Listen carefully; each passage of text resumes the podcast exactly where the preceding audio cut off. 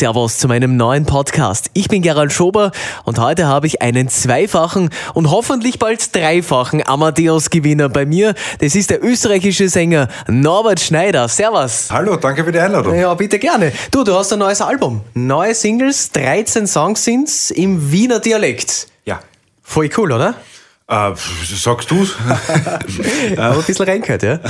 Also, äh, ja, wir sind mit der Band jetzt gerade unterwegs. Äh, die Tour hat jetzt gestartet äh, am Samstag in Graz Mhm. und wir sind wirklich in allen Bundesländern im Moment äh, anzutreffen. Du bist am 24. März bei uns im Odeon in Ja, Salzburg. genau.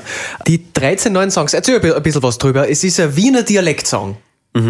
Ähm, ja, also ich, ich texte einfach in meiner Sprache, in meiner Muttersprache, in meinem Dialekt. Das ist, äh, ist mir sehr wichtig, dass es kein erfundener, extra Wiener Dialekt oder so ist. Es ist der Dialekt, in dem ich aufgewachsen bin.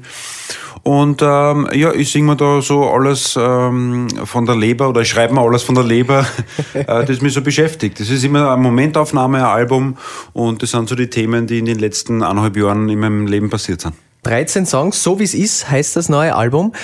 Wie viel Norbert Schneider steckt da drinnen? Sehr viel, wenn du sagst. Auf Du schreibst dir das von der Seele. Ja, natürlich. Also es ist jeder Song, den man schreibt, irgendwie autobiografisch. Ähm, Wenn es jetzt keine Erlebnisse sind, dezidiert, dann ist zumindest äh, meine Gedankenwelt drin abgebildet und meine ganze Biografie macht mir zu dem Menschen, der ich bin. Äh, Insofern ist jeder Song natürlich persönlich. Ähm, und äh, ja, musikalisch äh, bin ich seit 20 Jahren jetzt aktiv und äh, habe da probiert, meine ganzen Einflüsse da reinzupacken, so wie bei jedem Album. Und ich hoffe, das hört man auch. Du hast es auch selber geschrieben, was auch ganz wichtig ist. Genau, ich schreibe die, die Songs selbst, ich arrangiere es selbst, ich produziere es, ich nehme es selbst auf. Äh, bin da so eine One-Man-Show. Singer-Songwriter, sagt man. Mhm. Ja. Du, du warst ja vor zwei, drei Jahren mittlerweile, Herrgott, wie die Zeit vergeht, im November 2016 bei mir das letzte Mal. Da hast du eine Hommage an Georg Danzer geschrieben. Mhm. Neuaufnahme war dein Album damals, äh, ist mit Gold ausgezeichnet worden. Damals äh, haben wir gedacht, boah, Georg Danzer, Songs und so weiter. Aber wir- wir haben uns unterhalten und du hast mir das damals so erklärt. Ich möchte nicht, dass das so ankommt, dass ich da einfach im Schindluder treibe mit den Danzersongs. Ich finde, als Künstler ist das der größte Respekt, den man wem entgegenbringen kann, ist, wenn man das selbst vertont auf seine Art und Weise. Und das habe ich halt probiert. Das war im November 2016. Ist der aufgegangen, die Rechnung, oder? Kann man schon so sagen, ja. Ja. Ich habe viel, viel neue Fans dazu gewonnen. Die gilt es halt jetzt zu halten mit dem Album und ich hoffe, sie kommen wieder in die Konzerte, aber es schaut ganz gut aus. Hat mir nicht geschadet, es war ein großes Wagnis, aber es ist aus künstlerischer Sicht, äh, finde ich, gut aufgegangen und aus äh, karrieretechnischen äh, Aspekten irgendwie auch. Hat es dir auch nicht geschadet und du hast auch damals äh, den nötigen Background gehabt zu Georg Danzer, gell?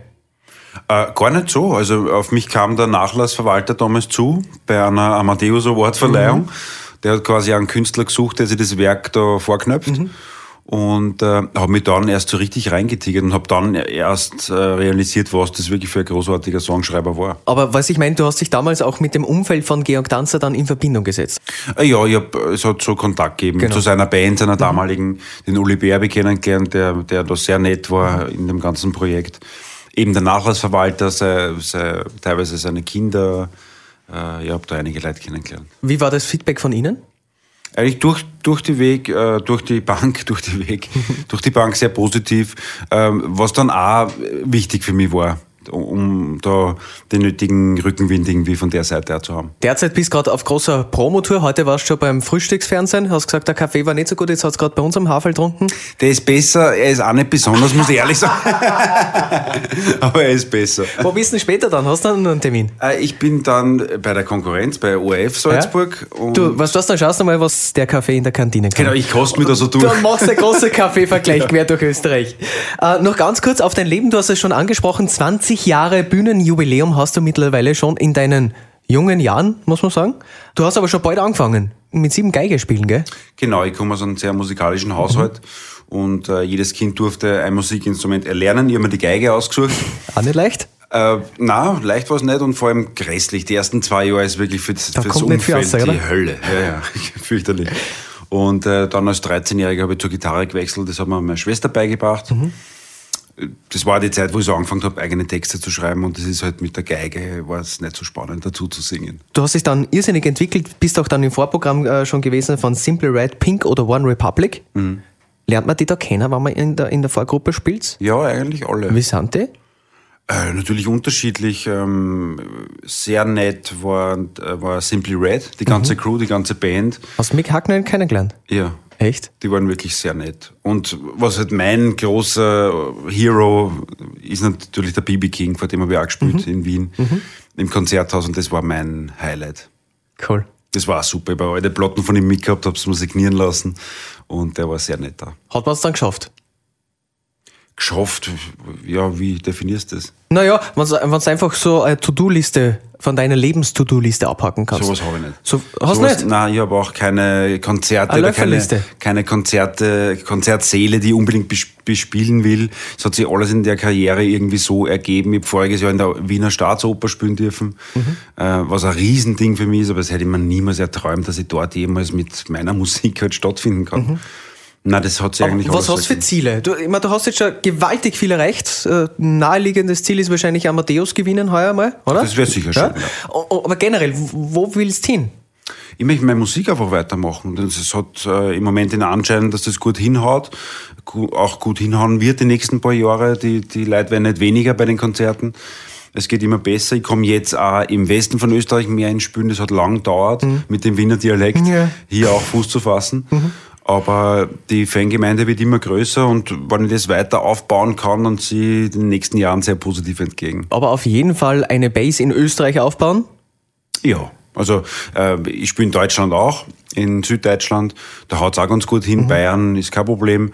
Aber alles, es ist so die, die Weißwurstgrenze. Okay. In, in Baden-Württemberg hört es dann auf. Also, Verstehen Sie nicht mehr? Nein, da geht dann wirklich nichts mehr. Ja, manche Politiker haben in der Vergangenheit auch gesagt, äh, Austria ist zu small for me und äh, darum haben sie über den Tellerrand. ja. Das ist bei dir nicht der Fall? Nein, im Moment, äh, also mit, mit dem Wiener Dialekt äh, gibt es so natürliche Grenzen, sage ich mal. Okay, passt. Du, so sei ja die technisch. Du warst bei Dancing Stars mit dabei. Jetzt beginnt auch bald wieder die neue Dancing Star Staffel. Verfolgt man das? Nein. Oder hast du es abgeschlossen?